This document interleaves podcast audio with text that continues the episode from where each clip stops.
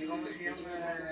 Yo no veo. obviamente lo golpeando, pero creo que dañarlo eh, eh, verbalmente con peor. Porque le deja el trauma de que el hombre puede escuchar esa palabra y se puede sentir afectado. Es lo que pasa con la palabra maricón.